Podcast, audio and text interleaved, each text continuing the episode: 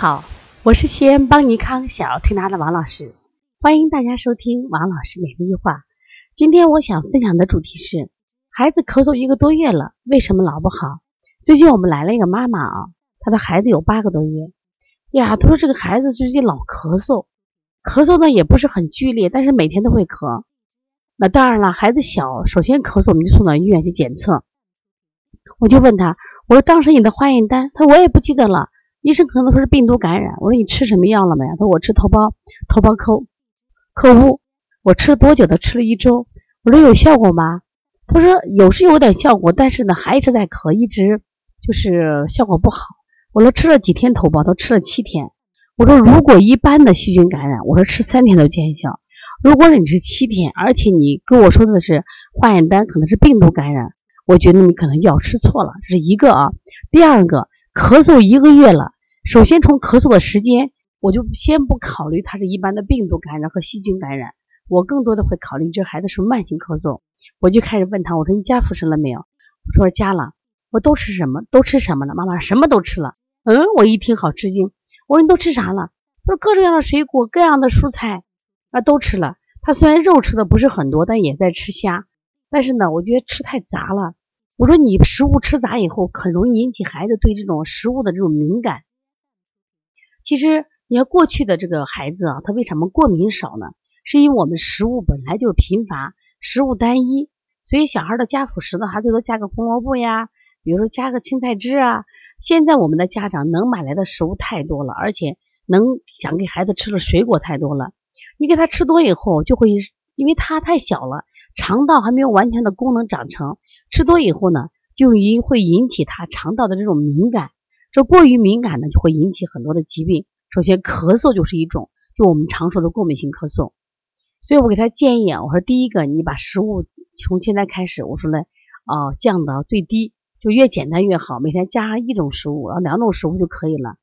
然后你还做个食物笔记，看一看吃哪种食物的时候，这个孩子会病情加重；如果吃哪一种食物的时候，他症状会减轻。这是你必须记录的。那对于我们来调的时候，我就判断这个孩子身体体质，他是偏热还偏寒。我发现过敏体质在早期的时候的偏热，因为他伤害虽然有伤害，但伤害呢就是还没有过分伤害，就这类孩子偏热。那这个孩子明显的就是你摸他头是蒸笼头，蒸笼头就是你摸他手掌心都热。妈妈说不睡觉，一个八个月的孩子白天几乎都不睡。我说像这样的情况啊。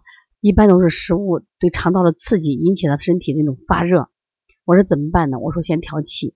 我说你看小孩这个呃肚子也胀，然后蒸笼头，蒸笼头一般都是就中焦不通的响。我说你调一下气，调气怎么调呢？你像这种小小朋友的孩子啊，他目前呢就是正气还比较足的孩子，那我们往往用的是像摩丹田呀、分补阴阳、搓摩胁肋啊、敲打肝胆经，然后呢激发他的阳气。就敲打他的督脉，那么手穴里边，那往往我们用的是像那补脾呀、揉板门呀，这个揉坤宫、揉艮宫，呃，小孩有点咳嗽，揉小横纹。另外，这种小孩呢，因为我怀疑他是过敏性咳嗽，那我就是在他这个呃肩背部进行肌肉的放松。那么这样的话，把孩子哎调理了就见效，明显的见效，而且呢，把食物规避和推拿结合，它的临床效果会更好。所以说这个孩子加辅食啊是个大事儿，有很多家长在加辅食的时候出了问题，因为我们总觉得希望孩子多吃点，辅食一加多，孩子对食物肠道的敏感就加强，肠道敏感加强，得到食物的刺激，他就会出现痉挛。那么你别看他肠道刺激，他有的时候反映在咳嗽上，有的反映在皮肤上就出现湿疹，那有的反映在比如说打嗝呀、放屁，说每个人都不一样。但是呢，当你吃药老不好的时候，你就要考虑考虑。那会不会是一种过敏引起的？因为现在因为我们的生活方式的改变，过敏的孩子太多了，过敏给孩子带来的痛苦也太多了。我希望大家还要重视一下啊。所以说加辅食的时候，一定记住先单一，真的不要听所谓的专家说要加多、加花样多，真的不对。